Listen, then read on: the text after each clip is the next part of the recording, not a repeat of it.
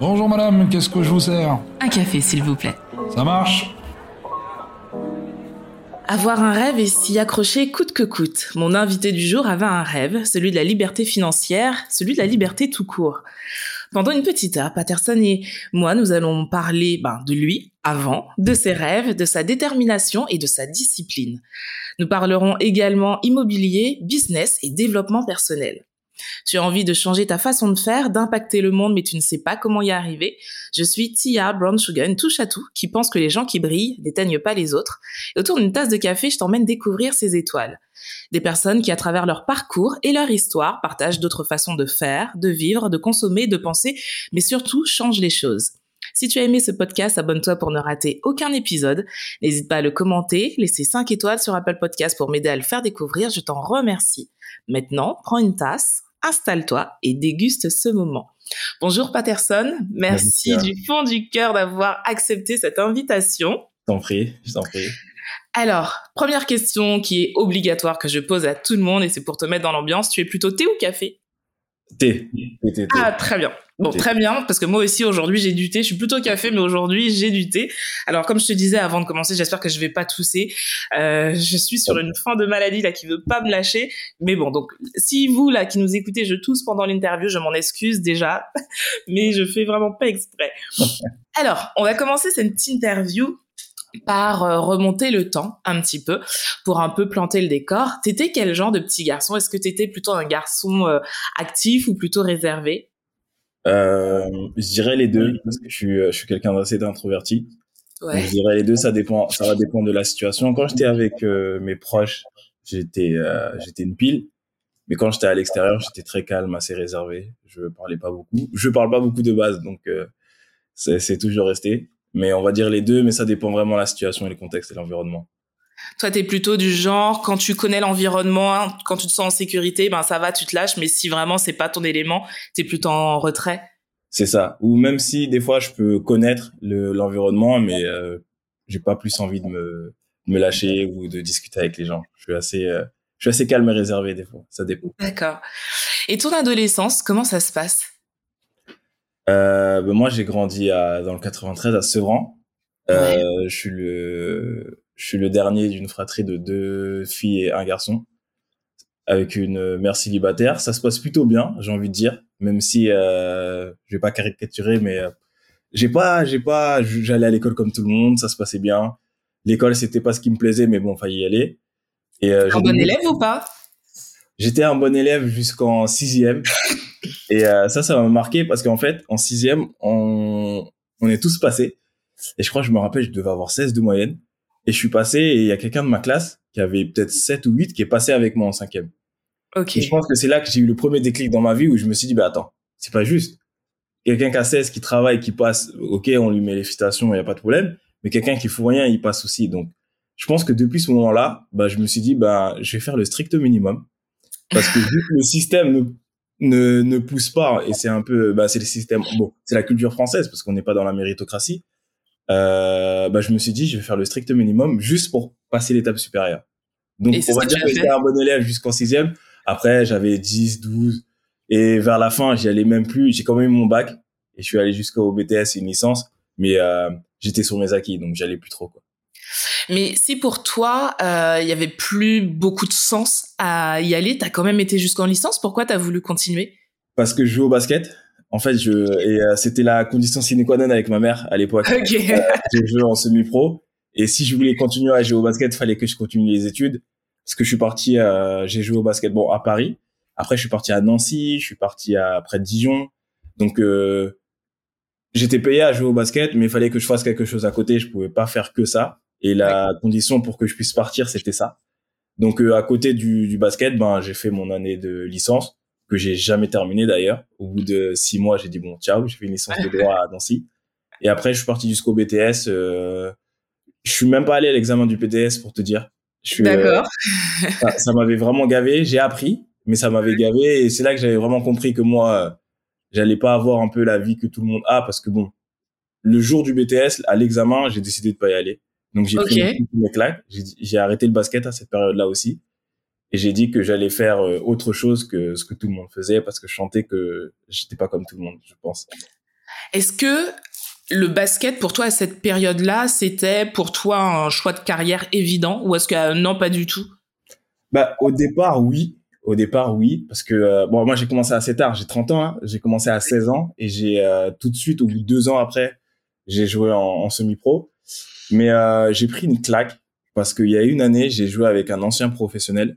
On a, pendant un an on a passé on, est, on a passé un an ensemble et ce qui s'est passé c'est que moi quand je passais mon diplôme de pour pour le BTS il, il était dans la, dans la même classe que moi. Et lui, il en avait 37 parce qu'il avait fait ses études aux États-Unis, donc il fallait qu'il ait des équivalences. Et je me suis dit, ben, je vais pas être comme ça à 37 ans à re-apprendre, à refaire des choses.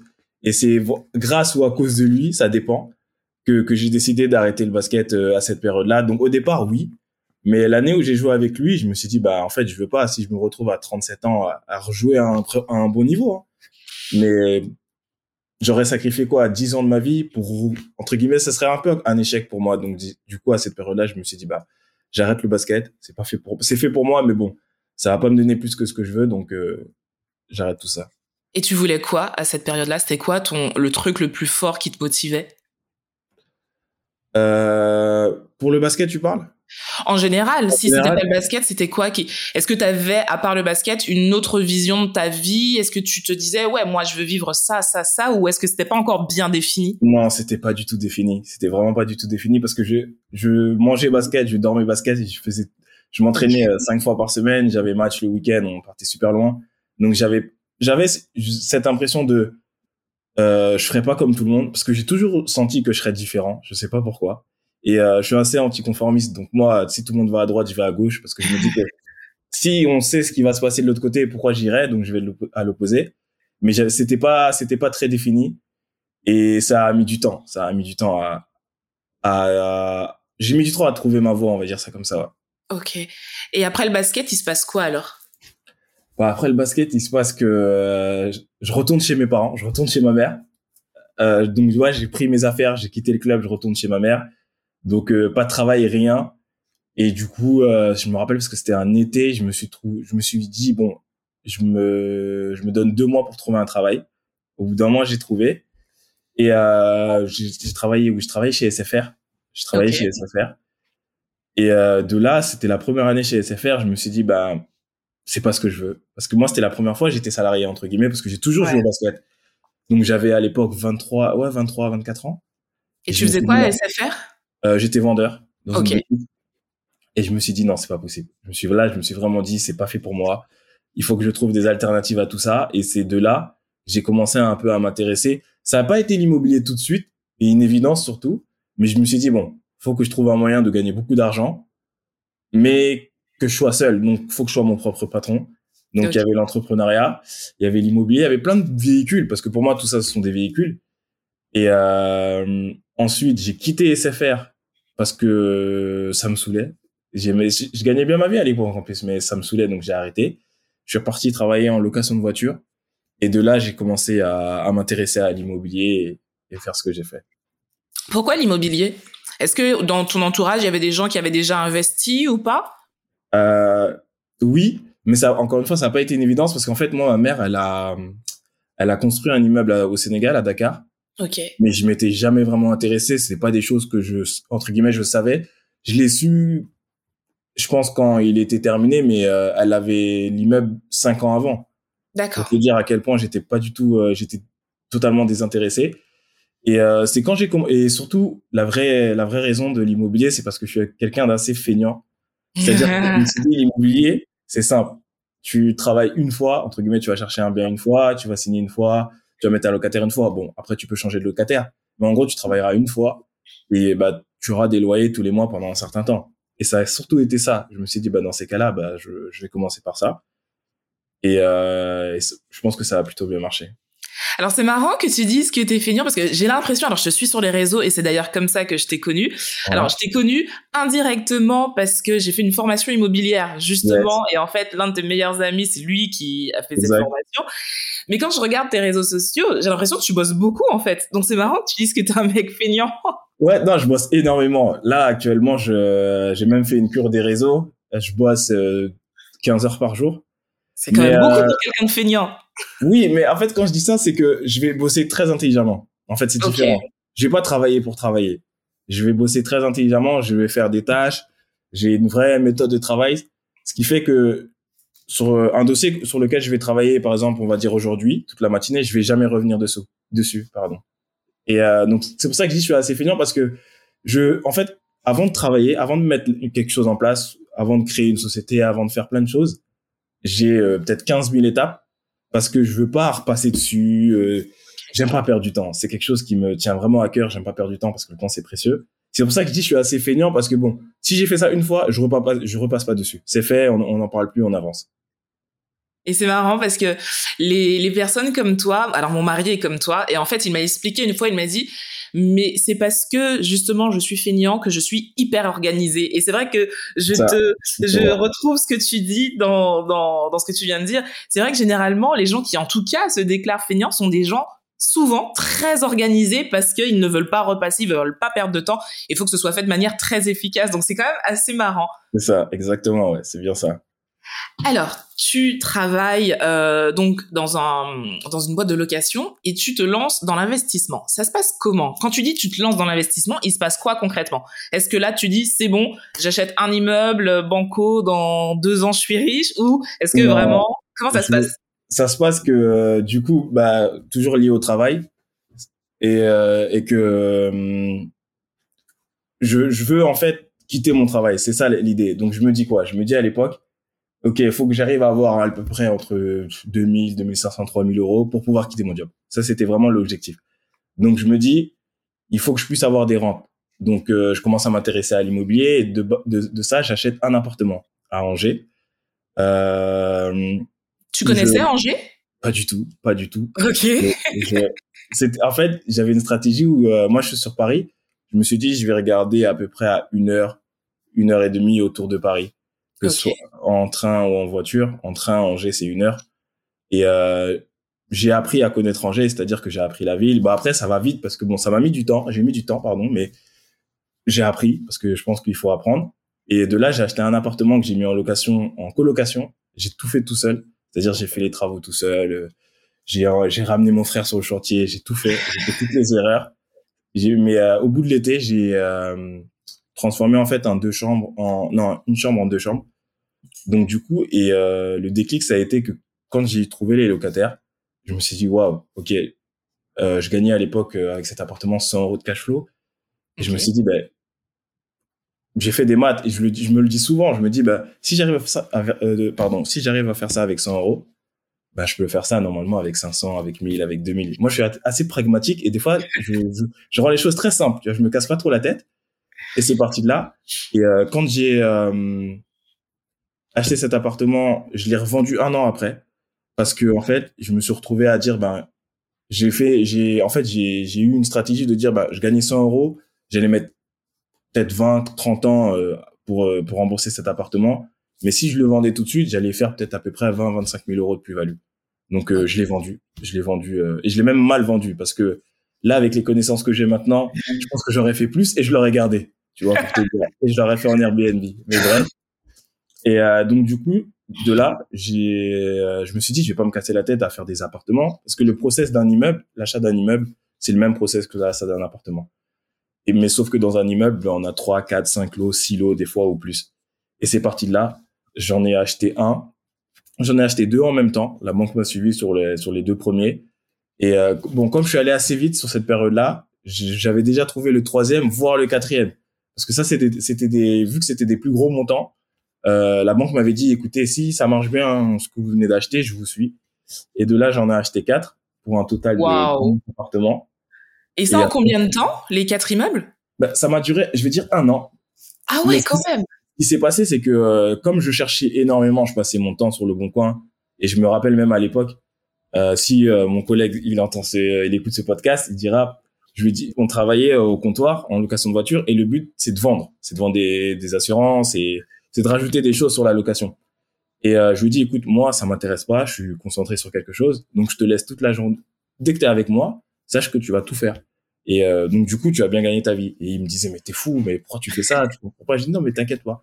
Et euh, c'est marrant parce que peut-être il y a un an, il m'a recontacté et je savais pas qu'il me suivait sur les réseaux sociaux. Il m'a dit mais franchement, t'as tout mon respect parce que je comprenais pas et tout, etc. Donc je vais dire un an, mais pendant ces un an là, au bout de peut-être six mois, j'avais déjà trouvé les quatre. Donc les deux derniers que j'avais trouvés en fait, j'ai un peu duré sur la signature parce que fallait que j'achète les deux premiers. Mais euh, en un an à peu près, j'ai pu acheter quatre immeubles. Génial. Je, je suis bluffé en fait. Je, je suis bluffé. Est-ce que tu t'es formé parce que tu as dit que le premier, donc euh, si c'était à refaire, tu ne t'aurais pas fait euh, de la même manière. Mais est-ce qu'entre temps, tu t'es formé par, pendant cette année ou est-ce que non, vraiment, ça a été, tu as appris sur le tas par toi-même? Bah le premier, j'ai appris sur le tas. J'ai tout fait moi-même. Et après, je me suis formé parce que du coup, comme tu parlais de mon meilleur ami, on s'est rencontrés comme ça. Et du coup, j'ai fait sa formation il y a, ouais, en 2018. Ouais. Et c'est là je me suis dit, voilà, et je me suis dit, bah, je vais acheter des immeubles parce que vu que j'ai réussi, j'avais déjà acheté avant de, avant de me former, j'avais déjà acheté mon appartement, donc j'avais déjà fait des choses. Et je me suis dit, bah, la formation, pour moi, c'était de, d'élever mes connaissances et de pouvoir aller plus vite parce que c'était, c'était ça le plus important. Ouais. Tu penses que sans la formation, tu aurais peut-être pas été aussi rapide? Euh, je pense que j'aurais, j'aurais fait, mais j'aurais pas été aussi rapide parce que je sais que quand je veux quelque chose, je l'ai, sans prétention, parce que je me donne les moyens pour.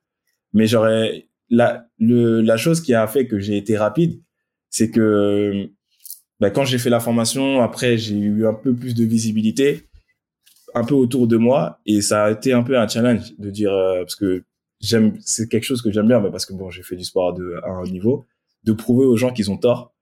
Et donc du coup, bah j'avais deux trois amis qui croyaient pas trop en moi. Je leur dis ok, ben on en reparle dans, dans six mois. Et euh, c'est ce qui s'est passé. Euh, c'est alors c'est c'est une question un peu indiscrète et t'es pas du tout obligé de répondre. Est-ce que à la base tu viens d'une famille euh, très aisée? C'est en fait c'est lié à la prochaine question. Ok, non pas du tout. J'ai euh, mes parents se divorcés quand j'avais quoi 5 ans.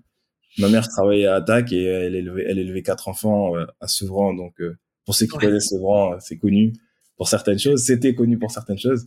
Donc non, pas du tout, pas du tout. On avait de quoi manger, on avait de quoi manger. J'allais en vacances, mais euh, mais ça s'arrêtait là et et après on, on, a dû travailler parce qu'elle elle travaillait dur.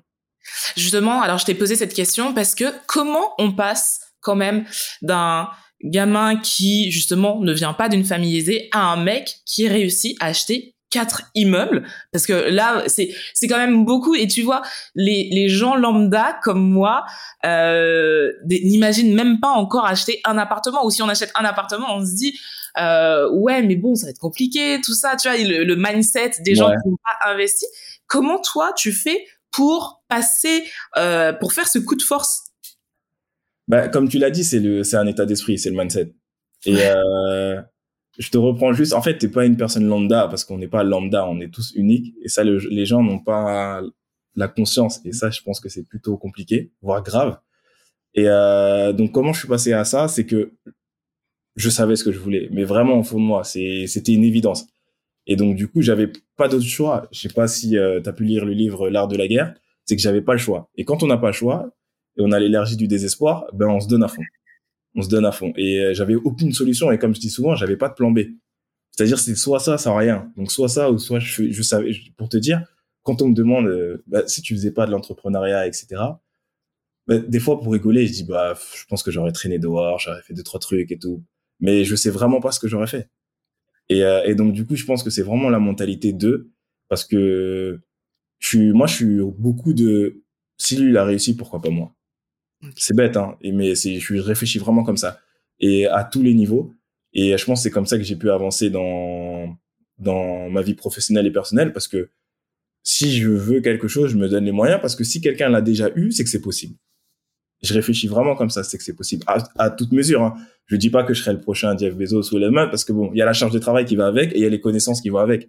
sûr Mais euh, je pense que si on se donne les moyens, si on a les connaissances, on va chercher les connaissances et qu'on est conscient, parce qu'il y en a beaucoup qui sont pas conscients de la charge de travail, euh, on réussit.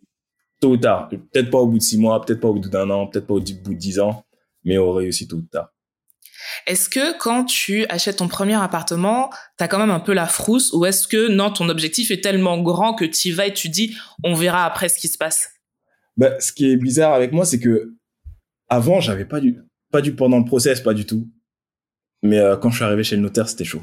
C'est vrai. quand je suis arrivé, parce que je me suis dit, est-ce que c'est bien ce que je fais? C'était la première fois que j'allais chez un notaire. C'est bête, mais comme tu disais, quand tu as grandi dans un certain milieu, il y a des choses que tu connais pas. Moi, je t'ai jamais allé chez un notaire. Donc, quand tu vas chez un notaire pour la première fois, tu trouves ça assez impressionnant. Des fois, il te parle, tu comprends pas tous les termes, etc. Donc, euh, au départ, oui. Pendant le process, non, j'étais serein. Mais à la fin, pardon, euh, ouais, je me disais, bon, est-ce que c'est bon? Et même je signais, je tremblais. Mais après, une fois que c'est fait et que du coup, tu réussis, entre guillemets, c'est-à-dire que tu as, fait ce que tu devais faire, ce qui était écrit dans ton plan, bah, du coup, tu cherches à aller euh, plus haut et à faire autre chose. Alors, on vient du même milieu social, tous les deux. Est-ce que tu as l'impression, est-ce que tu penses que euh, justement qu'on ne naît pas avec une cuillère en argent dans la bouche? Est-ce que tu penses qu'il y a des plafonds de verre qui sont peut-être un petit peu plus difficiles à, briser pour passer l'étape au-dessus Je pense que je pense que oui. Très bonne. Ouais, franchement, je pense que oui. Après, je pense que ça prend le temps que ça, ça doit prendre. Mais euh, je pense que parce qu'il y a des choses qu'on doit assimiler, il y a des choses qu'on connaît, il y a des choses qu'on ne connaît pas. Par la culture, moi je suis d'origine sénégalaise, mes parents sont sénégalais, ils ont immigré ici, donc il y a des choses qu'il faut assimiler, qu'il faut comprendre. Donc euh, je pense que d'où on vient, on va plus ou moins vite ou pas. Et euh, effectivement, il y a des plafonds de verre qu'il faut casser parce que par la culture, par l'environnement, par l'entourage, par plein de choses, on peut se mettre des, on peut se mettre des barrières, mais c'est pas, c'est pas des vraies barrières parce que c'est pas une vérité absolue. Je dis souvent aux, gens ce que tu dis c'est vrai, mais c'est pas une vérité absolue. Et là, pour le coup, c'est on est on est dans ce cas-là. Donc euh, ça prend ça, ça prend du temps parce que même moi là actuellement, je suis dans des process où voilà. Mais au bout d'un moment, c'est obligé de, on est obligé de passer à une étape supérieure. Est-ce que toi, tu t'es mis des barrières à des moments même inconscientes et puis tu réalises après, tu dis mais non, mais pourquoi je pense comme ça ou pourquoi je fais ça en fait? Euh, Ça a été plutôt avec le basket au départ. D'accord mais euh, pour l'entrepreneuriat, non, parce que j'étais vraiment dans. Si je te disais mais les, objectifs que j'avais, tu me dirais mais toi t'es fou et tout, tu vois. Donc vas-y, vas-y, moi j'adore ça, vas-y. bah, il y a pas plus tard que hier soir, je, regardais parce que je, du coup je joue au basket donc je regarde la NBA et euh, je me suis dit euh, pourquoi j'achèterais pas un club de basket? Trop bien. Et, ça c'est ça c'est un truc que j'ai depuis peut-être deux ans et euh, je, je suis même dans un club de basket mais j'y vais que quand j'ai le temps. Et euh, on avait déjà négocié. Euh, j'ai dit, ils m'ont entre guillemets, on a négocié et je sais comment. Je connais le procédé. Et euh, hier, je faisais des recherches là-dessus. Donc, je pense que dans les dix prochaines années, j'achèterai un club de basket. Tu vois, c'est des trucs où je me dis. En fait, je trouve ça juste cool. Tu vois, j'ai acheté une boîte de nuit il y a trois ans parce que je trouvais ça cool et je me suis dit pourquoi pourquoi pas moi? Pourquoi je le ferais pas? Est-ce que pardon, excuse-moi. Non, vas-y, vas-y, termine. Moi, j'avais dit pourtant j'y connaissais rien, tout simplement. Est-ce que tu penses que quand on arrive à passer certains caps, ben, on se sent plus légitime d'accéder à un certain niveau et de se dire, ben, peut-être qu'il y a dix ans, j'aurais même pas imaginé ça, mais voilà, là, je suis passé à ça, et ben, je peux penser plus grand, plus gros et oser plus. Euh, je pense que oui et non, parce que je pense que c'est une question d'état d'esprit. Moi, j'ai tout de suite pensé gros. Parce que l'appartement, je l'ai acheté, mais à vrai dire, je regardais aussi des immeubles. D'accord. Donc, euh, donc euh, je pense que c'est vraiment selon chacun. Parce que tu vois, des fois, on va te dire, ouais, mais tu vas super vite, mais moi, j'ai pas l'impression d'aller vite. Mais euh, vu que la personne, elle va pas assez, elle va à son rythme, on n'a pas le même rythme. Donc, je pense que c'est aussi une question de rythme et une question d'état d'esprit parce que c'est bête, hein, mais euh, je sais pas, pour moi, quatre immeubles, c'est rien. Pour des gens, c'est beaucoup, tu vois. Mais pour d'autres personnes, ça, c'est rien aussi, tu vois. Donc, c'est, tout est une question de, d'état d'esprit et de, et de où on veut aller. Bien sûr, bien sûr. Est-ce que tu continues à te former, à apprendre, ou est-ce que ben là, tu es plus dans l'objectif, ben, si je veux faire ça, je vais essayer de voir par moi-même, ou est-ce que tu penses que l'apprentissage te fait gagner dans tous les domaines, peu importe, beaucoup de temps? Non, je pense que dans tous les domaines, je continue, je continue. Il y a, il y a pas plus tard qu'il y a, je crois que c'était hier ou avant-hier, j'étais au téléphone avec un, un formateur parce que je, je suis sur le point de d'acquérir d'autres sociétés et donc du coup, j'apprends à comment comment faire parce que là du coup l'immobilier bah, pour moi c'est encore un véhicule et donc là du coup euh, pour moi si j'ai besoin d'avoir une information je vais chercher parce que je suis très très très autodidacte. Donc euh, moi je, je vais d'abord regarder. Et si je veux aller plus vite je vais me former. Ok. Parce que voilà c'est comme je disais tout à l'heure c'est une question de connaissance et de où on veut aller. Donc si je suis pas pressé je vais faire par moi-même. Je vais regarder sur internet je vais me rapprocher des gens. Mais par contre si je veux aller plus vite et que j'ai entre guillemets pas beaucoup de temps bah, du coup je vais faire une formation et je vais, j'y vais plus vite parce que voilà, c'est bête, mais euh, si demain, euh, je dis une bêtise, Elon Musk qui proposait des, des coachings personnalisés à un million d'euros, il y en a beaucoup qui prendraient parce qu'ils savent que c'est un million d'euros là, ils vont se transformer en je ne sais combien. Bah pour moi c'est pareil. Euh, la connaissance, faut pas négliger parce que les gens pensent que bon, c'est 50-50, c'est-à-dire que quand on a vraiment envie de quelque chose, faut se donner les moyens. Mais si on n'a pas de connaissances, ben on ira moins vite, on sera peut-être frustré et il faut pas penser qu'on est au courant de tout, qu'on sait tout. Je dis souvent que moi, je suis un étudiant de la vie. Je passe mon temps à apprendre. C'est joli phrase, ça. Merci. Je me dis, bah, tu sais, je, même si j'ai fait des choses, bah, j'écoute, j'écoute. Là, je construis des immeubles. Je suis pas du tout ingénieur de métier.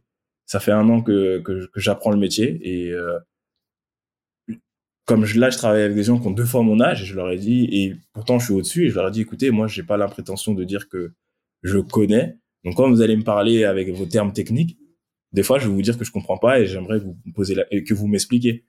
Et euh, quand je pense qu'on a cette attitude-là, ben, les gens sont beaucoup plus simples et ils sont prêts à, aider. Parce que c'est très rare que quelqu'un te dise, écoute, j'ai pas compris ce que tu es en train de me dire, mais je veux apprendre. Donc, est-ce que tu peux m'expliquer? Parce que des fois, les gens vont faire semblant de, et au final, ben, ça amène d'autres petits soucis. Donc, euh, non, je continue à apprendre et je pense que c'est l'une des clés pour pouvoir avancer dans la vie. Euh, je suis totalement d'accord avec toi et c'est vrai que moi, euh, je manage euh, des équipes parce que ben je suis hôtesse de l'air aussi à côté et c'est vrai que je dis toujours il n'y a pas de question bête en fait. Donc si tu sais pas, lève le doute, lève le doute parce que finalement peut-être que ta question elle est tellement importante et tellement bien que d'autres se sont posé la même question mais n'ont pas osé. Ben là tu vas débloquer un truc que tout le monde avait. Donc il y a vraiment pas de question bête et c'est vrai, c'est c'est vraiment vrai. Et justement, je pense que tu vois des fois c'est de la peur aussi qui fait qu'on n'ose pas aller vers l'autre et poser euh, la question ou prendre l'information, ou même investir, par exemple, euh, quelqu'un qui voudrait, qui sent, tu vois, comme toi à l'époque, euh, qui se dit, j'aspire à une autre vie, je sens qu'au fond de moi, je peux faire autre chose que je suis en train de faire là, mais qui a profondément peur. Qu'est-ce que tu lui dirais? Bah, déjà, je, je dirais, il faut identifier cette peur. C'est-à-dire que peur de quoi?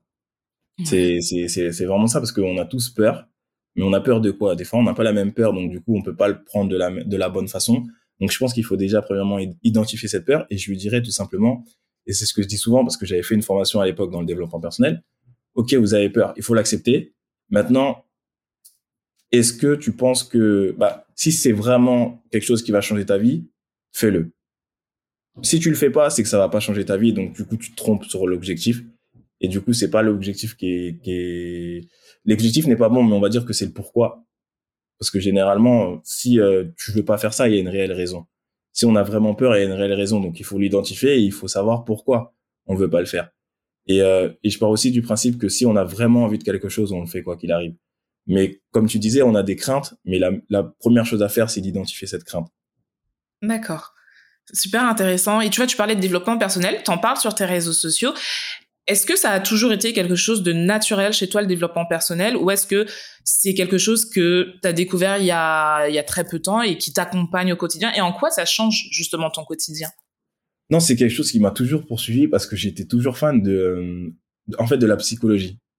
Je, depuis petit, j'ai, je, je, je, me souviens des fois, je jouais un peu avec ma mère en lui disant, bon, est-ce que tu peux me donner 10 euros?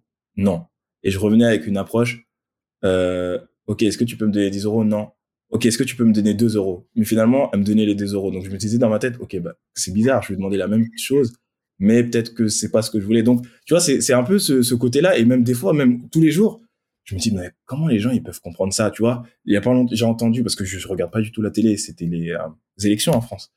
Ouais. Et euh, je, je, regarde sur YouTube parce que je, je, je suis pas mal l'économie française, voire l'économie mondiale et je me je me je me rends, je me dis à chaque fois je me dis bah les gens se sont plaints pendant cinq ans de Emmanuel Macron etc etc mais il est premier loin devant apparemment mieux qu'en 2017 et tu vois ça ça me passionne. Et je me dis mais comment les gens ils peuvent percevoir tout ça etc et euh, donc c'est quelque chose qui m'a toujours poursuivi. Et euh, je suis fasciné par ça réellement.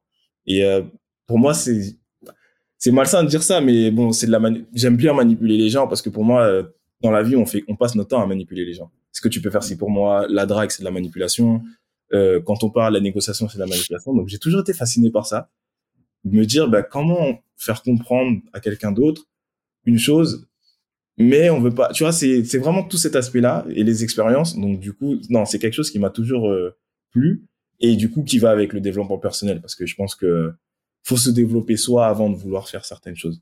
Ouais. Et ça t'aide au quotidien le développement personnel dans ton business, je veux dire? Ouais, énormément parce que bah du coup, ça a été euh, la première fois avec mes salariés euh, pour ma boîte de nuit. Comme je te disais, moi je suis pas quelqu'un qui parle beaucoup. Euh, je suis très on se connaît pas, je suis quand même assez réservé et que et avec les salariés, ça a été très difficile au départ parce que bon, quand tu es quand tu es chef d'entreprise, toi tu as une vision pour ton entreprise, donc tu sais où tu vas, etc. Généralement, un salarié, bon, lui il veut juste son salaire et puis basta. Donc c'est de lui faire comprendre la vision, etc. Ça a été le premier choc et ça m'a pas mal aidé et ça m'aide encore avec euh, mes salariés actuels, que ce soit ici ou au Sénégal, de parce que j'ai aussi pas beaucoup de patience. Donc du coup, bah, le développement personnel m'aide à, à, comprendre, à comprendre tout ça et à comprendre aussi les gens parce que bon, effectivement, je suis comme je suis, mais il faut que si je suis amené à travailler avec d'autres personnes, il faut que je puisse comprendre. Et moi, mon métier, c'est de faire en sorte que tout le monde fasse ce qu'ils ont à faire au bon moment, au bon endroit. Et, en euh, plus, toi, tu bosses avec deux cultures différentes. Tu bosses avec des gens au Sénégal et des gens en France. C'est pas du tout la même dynamique, la même façon de faire, de penser. C'est ça, c'est ça. Moi, ça m'a pris euh, bon un an pour me pour me dire bah pour le Sénégal, c'est pas pareil. Laisse tomber. Tu vas pas changer les les, les mœurs, mais euh, fais ce que tu as à faire. Et c'est là que ça m'a beaucoup aidé. Ça m'a beaucoup aidé parce que du coup, on, là, on apprend. Et euh, surtout avec l'Afrique, je dirais, les gens ont la prétention de dire oui parce qu'on vit en Europe, parce qu'on vit aux États-Unis, on connaît mieux. Non, non, c'est faux. Et les cultures sont pas les mêmes. Et c'est là, si en fait on n'est pas prêt à l'intérieur de nous-mêmes de, bah, faire des concessions, de, de laisser tomber. Là, on parlait d'organisation au Sénégal. J'ai organisé, mais à 50%. Hein. J'ai rendez-vous à 15 heures, je sors de chez moi à 15 heures.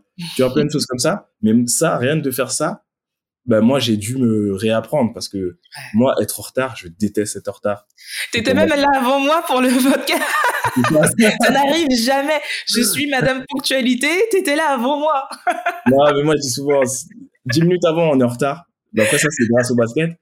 Mais euh, avec le Sénégal bah du coup même ça j'ai dû réapprendre parce que moi quelqu'un qui est en retard c'est quelque chose que je ne supportais pas. Mais avec le Sénégal bah du coup j'ai dû réapprendre et là ça m'a vraiment aidé parce que je me suis dit bah ok de d'accepter déjà. Et ça ça fait partie du développement personnel de dire ok j'accepte on est différent mais il faut qu'on avance donc comment on fait? Mmh, ouais c'est super intéressant. Mais déjà ça me fait trop rire parce que moi tous mes invités mais quasiment, allez, on va dire 98% de mes invités sont toujours en retard.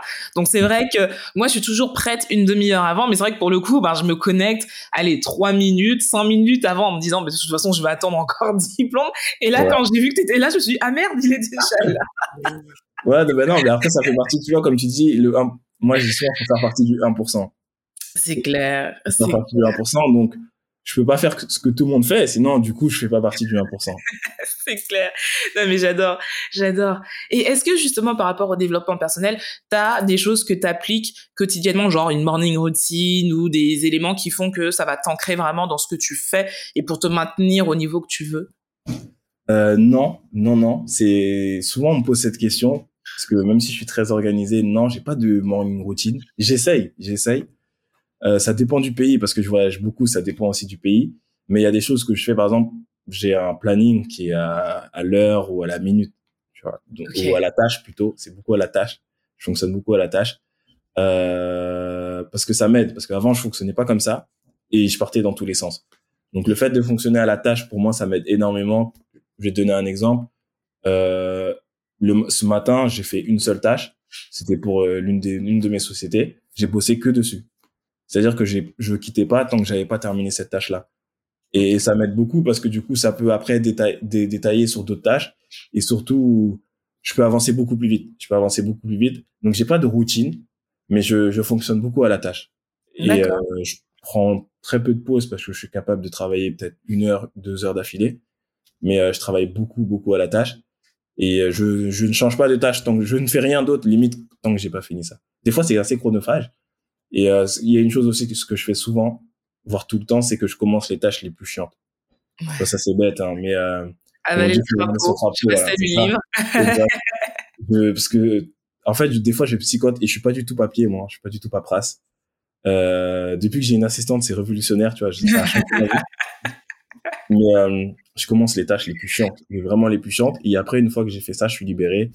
Je suis beaucoup plus euh, créatif et productif pour le reste.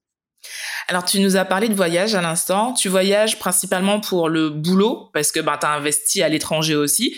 Tu as des euh, biens immobiliers à l'étranger. Ou est-ce que tu arrives quand même à prendre du kiff pour toi et euh, lors de tes voyages? Les deux, les deux, parce que j'ai des biens immobiliers à l'étranger, notamment à Bali, à Toulouse, au Sénégal et en France. Et là, peut-être dans d'autres pays. Euh, mais les deux, les deux. Et euh, bah après, c'est assez difficile parce que de base, moi, le voyage, c'est un kiff. Mais euh, du coup, vu que je suis dans l'immobilier, bah, je me suis dit, bah, c'est bête, pourquoi pas acheter dans chaque pays où j'aime bien? Ouais. Et, et c'est parti de ça parce que j'ai pas, j'ai pas de, j'ai, je tiens beaucoup à ma liberté géographique. Et donc du coup, les deux. Mais là, tout à l'heure, tu vois, j'étais euh, l'ostéo juste avant d'arriver et il me disait, vous êtes beaucoup dans l'avion, vous aimez? Avant, j'aimais beaucoup, mais plus maintenant. Parce que du coup, c'est devenu, on s'habitue à tout, hein, c'est fou, hein.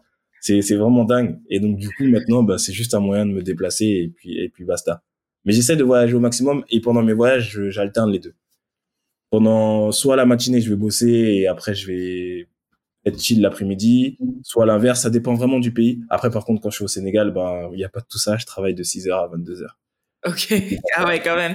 Mais tu vois, c'est super intéressant ce que tu viens de dire parce que c'est vrai que moi, on me, alors c'est pas un reproche, mais on me fait remarquer que je travaille beaucoup et on me demande souvent, alors en plus je fais des boulots, alors hormis peut-être, non même celui d'hôtesse de l'air, mais tu vois, tous mes boulots ont cette connotation plaisir et c'est vrai que des fois on me dit, mais est-ce que tu arrives à mettre des limites entre vraiment ta vie privée et le travail? Et c'est vrai que des fois, c'est hyper compliqué pour moi de me dire, arrête de bosser maintenant et kiffe juste le moment. Est-ce que toi, ça t'arrive justement parce que tu nous dis, bah, je suis en vacances, mais je peux aussi euh, bosser. Ouais. Bah oui, mais ça m'arrive sur. Euh, avant, non. Avant, je te dis, euh, pour te dire la vérité, c'était très compliqué de, de couper. J'arrivais pas du tout à couper. Mais une fois, je sais plus quand, mais une fois, j'ai, je suis parti en week-end avec des potes. Et là, j'ai vraiment dit, pour te dire, j'ai même pas ramené mon ordi, chose que je ne fais jamais. J'ai pas ramené mon ordi. Euh, on est parti trois quatre jours. J'ai vraiment coupé et ça m'a. J'étais parti à Londres, voilà. Ça m'a fait un bien fou. Mais euh, limite, j'étais revenu, j'avais l'impression de, de, renaître. Et c'est là, du coup, euh, depuis depuis ce week-end-là, bah, je m'autorise euh, un week-end par-ci, un week-end par-là avec des amis où vraiment je, je coupe tout. Ça dure pas plus de trois jours parce qu'au bout de trois jours, je m'ennuie. c'est vraiment deux nuits, trois jours. Mais oui, je m'autorise ça parce qu'on me faisait aussi le même reproche. Et moi, je leur disais, mais après, comme tu viens de le dire, quand on travaille, on prend plaisir. Donc, du coup, on n'a pas vraiment cette impression de travailler. On a cette chance-là. C'est ça, exactement. Donc, du coup, c'est assez délicat. Mais des fois, de temps en temps, je, je m'autorise de couper. Vraiment de dire, je, je regarde pas mes mails, je, je regarde rien. J'envoie des messages à mes collaborateurs en leur disant, pour la boîte, si la boîte brûle, vous m'appelez, sinon vous m'appelez pas. Okay. Et, euh, et pour les constructions, je suis pas disponible. S'il y a tel ou tel, euh, parce qu'après, c'est aussi de l'organisation. Mais euh, en gros, s'il y a tel ou tel problème, voyez avec telle ou telle personne. Si c'est ce cas-là, là, vous m'appelez, mais généralement, ils m'appellent jamais. Donc, ça m'arrive de couper euh, trois jours max. Est-ce que c'est facile de déléguer? Parce que là, tu viens de dire, euh, s'il y a un souci, tant que c'est pas ce niveau-là, vous m'appelez pas. Est-ce que ça a toujours été facile de déléguer et de se dire, OK, c'est mon business, mais ils peuvent gérer sans moi? Non, pas du tout, parce que je suis un peu perfectionniste. Et donc, du coup, euh, je suis aussi control freak, tu vois. Donc, c'est assez, c'est assez bizarre. Depuis, depuis six mois, ça va parce que j'ai une assistante et ça me change la vie parce que j'ai mis du temps à accepter à avoir une assistante. Donc euh, ça me change la vie. Donc euh, merci Fanny Lee si t'écoutes un jour ce podcast parce que franchement le travail qu'elle amasse c'est c'est c'est du bon boulot. Mais ça j'ai mis du temps parce que voilà on veut toujours que ce soit fait comme on veut. Ouais. Et pour moi euh, j'ai mis du temps à comprendre et à assimiler parce que c'est deux choses complètement différentes. On peut comprendre quelque chose mais pas l'assimiler.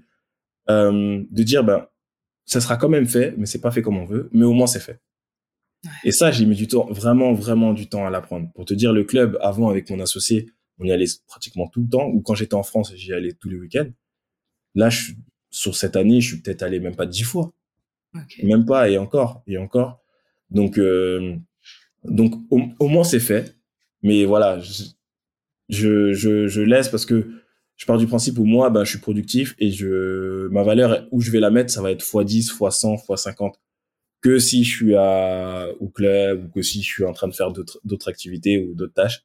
Donc, je laisse les tâches les moins importantes, on va dire, à mon assistante ou à ceux qui travaillent dans mes sociétés. Sinon, le reste, c'est moi qui le fais. Mais je fais encore pas mal de choses, je trouve, pour le coup. pour le coup, tu fais encore pas mal de choses. que je fais pas mal de choses. Mais euh, moi, je trouve que c'est une approche hyper moderne du management parce que, alors moi, j'ai la chance, ben, c'est une chance parce que ça me permet justement d'analyser la situation. Moi, dans le métier de l'aérien, j'ai des anciens, tu vois, des supérieurs qui sont de l'ancienne génération et qui fonctionnent pas du tout comme ça et qui sont vraiment limite euh, paternaliste, tu vois, où euh, dès que tu fais un truc, faut le dire pour voir si c'est bien fait, tout ça. Et euh, là, depuis, donc moi, ça va faire trois ans que donc je suis montée en grade et donc je, je fais partie un peu des, des chefs entre guillemets. Et je me suis dit, je veux surtout pas ressembler à ça en fait, parce que ça me correspond pas.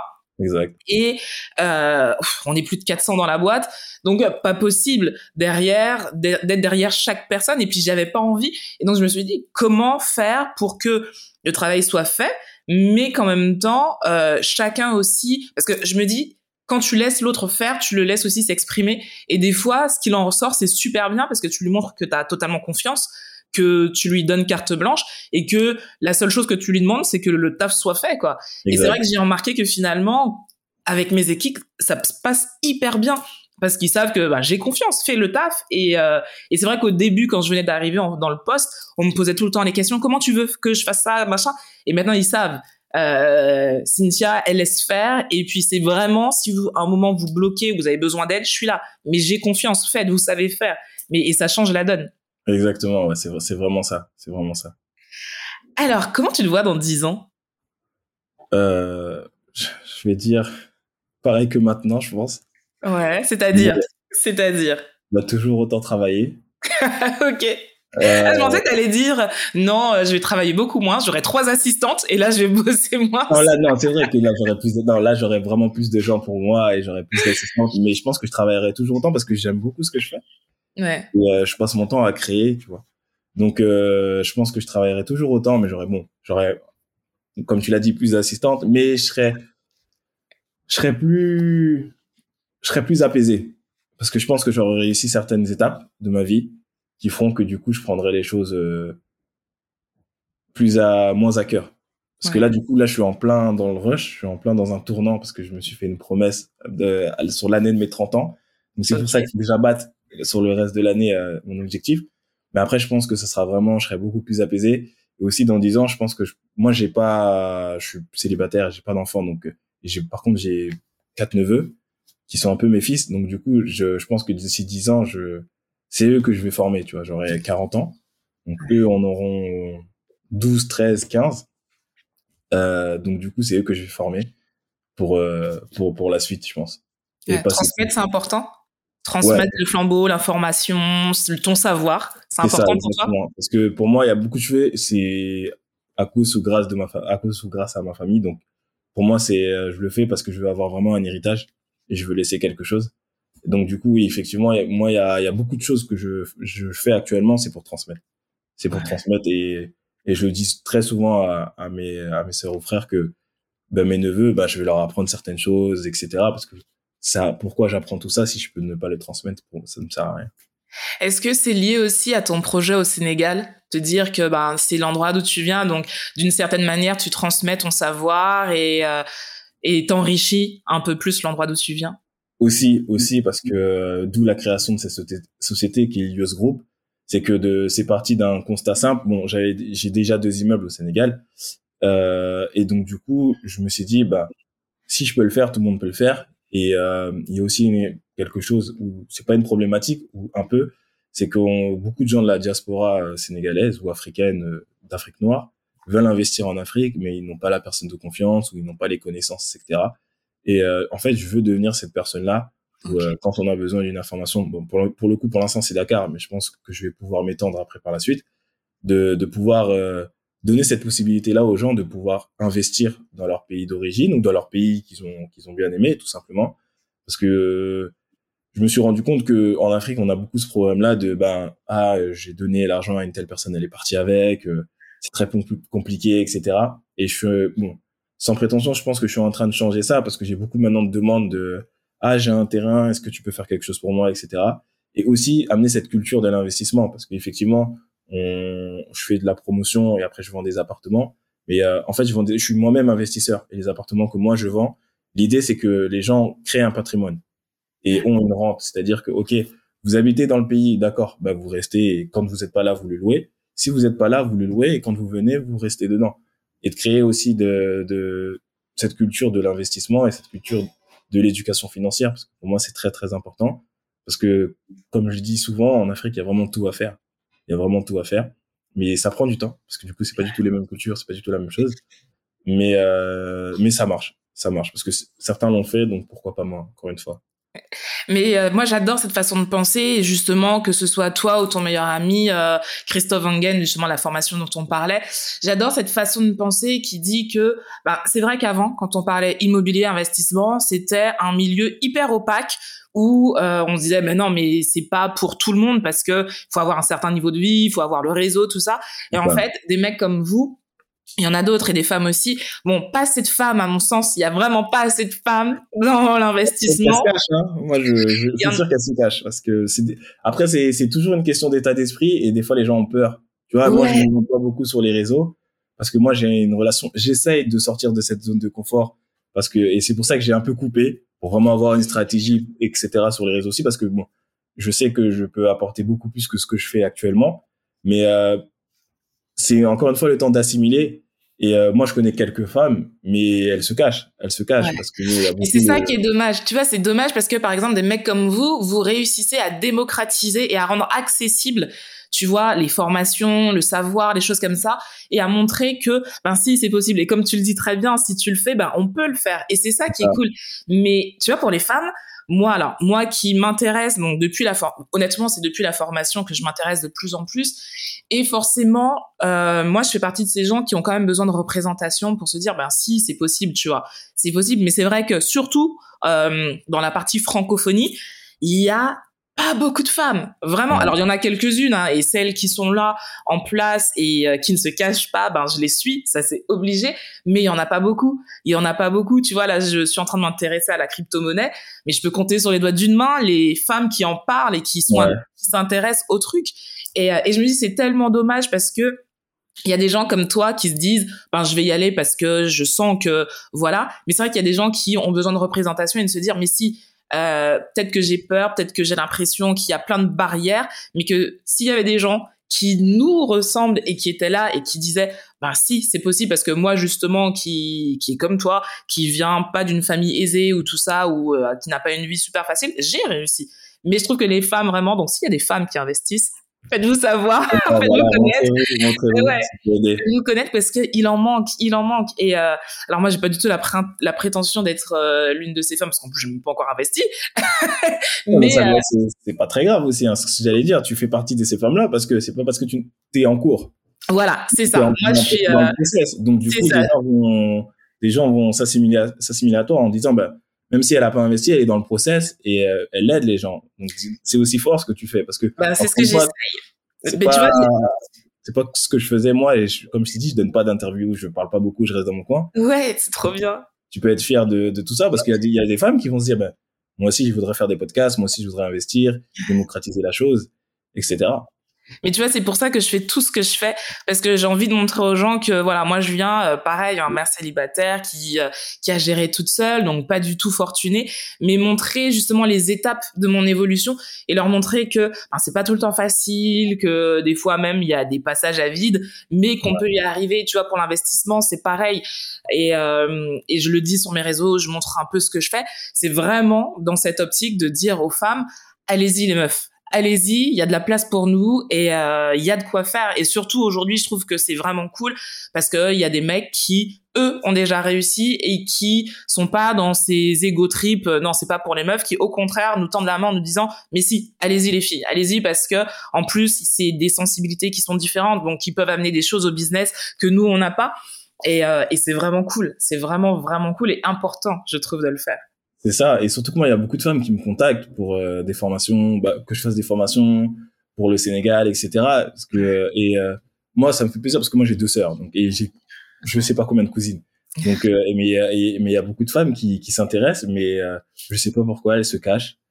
Elles ont peut-être peur du regard, ce qui est, ce qui est un gros, gros, gros, gros point à, à effacer. Mais moi, j'en vois régulièrement, régulièrement, parce que même là, j'ai fait ma cure, mais bon, je fais ma cure des réseaux, mais je me suis reconnecté sur Insta parce que je regardais, je regardais les messages. Le trois quarts, c'était des femmes qui me demandaient, qui me posaient des questions sur l'investissement.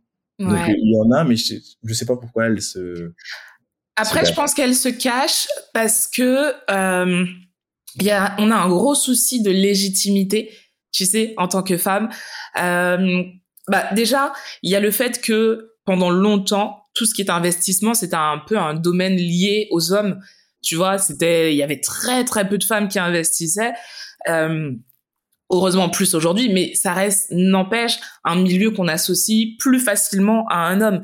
Et c'est vrai que je pense que ça n'aide pas forcément à ne pas se cacher parce qu'il y a cette légitimité, mais oui, mais est-ce que je suis au bon endroit? Est-ce que euh, ce que je dis, c'est pas con? Euh, Tu vois, des choses comme ça. Et euh, tant qu'il y aura pas beaucoup de femmes qui vont montrer que si, si, t'es à ta place, si tu fais les bonnes choses, et même si tu dis des bêtises, c'est pas grave, tout le monde est passé par là, ben, c'est ça en fait. Ben, c'est, c'est ça. Après, je, dirais surtout que, en fait, il faut en avoir, désolé le mais rien à foutre, parce que même si c'est un milieu d'hommes, ou même si, pour moi, c'est même pas un milieu d'hommes, pour moi, c'est juste un milieu.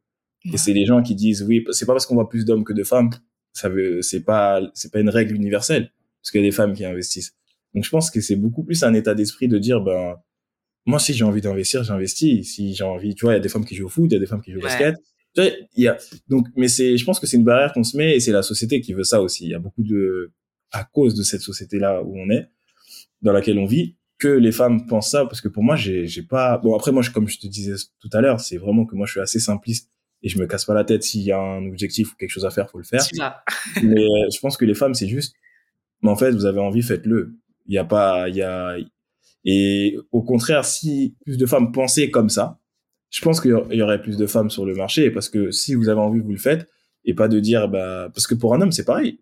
Est-ce que je suis légitime de pouvoir parler de ce que je parle? Mm. Non, oui, c'est, c'est, c'est les gens qui le disent. Mais moi, je fais ce que j'ai à faire. Parce que je pars du principe, et je disais ça à mon associé tout à l'heure, c'est que les gens ont, ont tendance à oublier qu'on a juste qu'une seule vie. Tu vois, j'ai, des fois, j'ai l'impression qu'il y a des gens, ils pensent qu'on va, ils sont dans un jeu vidéo, ils vont mourir et vont revenir au même niveau, ils vont recommencer, tu vois. Ça. Euh, et, ça, c'est un truc qui, qui me drive aussi. Donc, pour les femmes, je pense que c'est aussi ça, un, état d'esprit de dire, moi, j'ai la vie que je veux avoir et j'ai la vie que j'ai, donc je fais ce que j'ai envie de faire et on verra par la suite. À la fin, on fait les comptes. J'adore, j'adore cette phrase. Et tu sais quoi, on va terminer sur ça, mais on va presque terminer. Il y a la question. La question, mais c'est vraiment la question. Il paraît que c'est la plus dure. Tu me diras ce que t'en penses. Si on ne devait retenir qu'une chose de toi, de ton expérience ou un message que tu as envie de faire passer, ce serait quoi? Euh, voilà. Euh, voilà. une seule chose. Euh, ne pas se prendre la tête. Comme je disais tout à l'heure, euh, malgré tout ce que je fais, je me prends pas la tête.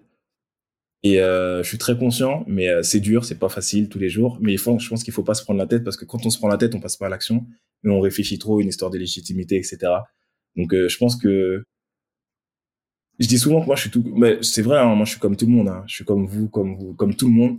La différence c'est que moi je me suis pas pris la tête et que j'ai fait tout simplement. Je me suis trompé, j'ai fait des erreurs, mais j'ai juste fait. Et euh, je pense que c'est ça le plus important, c'est de ne pas se prendre la tête et faire, ne pas avoir peur du ridicule. C'est bête, hein, mais c'est la vérité. Tu vois, tu faut, faut faire. Et parce que plus on se prend la tête, plus c'est compliqué et plus on réfléchit, plus on, on est paralysé et plus on, on passe pas à l'action. Donc, euh, ne pas se prendre la tête, juste faire. Si vous sentez que c'est fait pour vous, que vous devez aller dans cette ligne, dans cette ligne directive ou quoi que ce soit d'autre, faites-le. Et à la fin, on fait les comptes parce que comme je disais juste avant, bah, si on meurt, c'est fini. Hein. C'est, bête. Hein. On n'est pas dans un jeu, on n'a on n'a pas cette vie, on va pas revenir, etc. Et, euh, et moi, la, la chose dont je crains le plus, c'est que si demain j'étais amené à disparaître et qu'on faisait un bilan sur, euh, j'ai tellement peur qu'on me dise, mais c'est pas du tout ce que j'avais prévu pour toi. Voilà ce que tu devais faire, voilà ce que tu devais faire, voilà ce que tu devais faire. J'ai tellement peur de ça.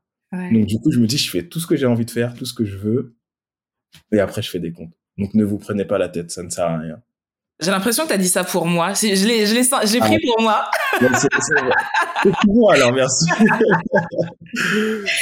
En tout cas, merci pour ce moment. Merci d'avoir accepté, surtout que c'est la première fois que tu acceptes. C'est vraiment cool. Pas de problème. Et euh, je suis persuadée que ça parlera à beaucoup de personnes. Et c'est justement, tu vois, des gens comme toi que, bah, que j'invite dans le podcast parce que pour montrer que c'est possible, en fait. Que vous faites des choses que l'on considère incroyables, mais que si vous le faites, ben, on peut le faire aussi. Exactement, c'est totalement ça. En tout cas, merci à toi. Et euh, si on veut te contacter, on fait comment? Euh, J'allais dire Instagram, mais j'ai coupé, mais je vais réactiver parce que je suis tellement bête. J'ai coupé, mais euh, je me coupe aussi du business. Donc mon Instagram c'est iampatterson26 et après vous m'envoyez un message. Sinon j'ai une adresse mail que je pourrais te refiler. Ouais, je la mettrai euh, en lien dans le podcast. Voilà, plus sur Instagram parce que j'essaie quand même de répondre à, à, tout le monde. On essaie avec mon équipe de répondre à tout le monde euh, sur Instagram. Ouais. Ouais, génial. En tout cas, merci à toi. Merci à vous aussi qui êtes de plus en plus nombreux à chaque épisode. C'est vraiment cool. N'oubliez pas que le podcast est aussi disponible sur ma chaîne YouTube, Tia Brown Sugar. Et je vous dis à très vite. Prenez soin de vous et des vôtres. Gros bisous. Yes, à bientôt. Ciao.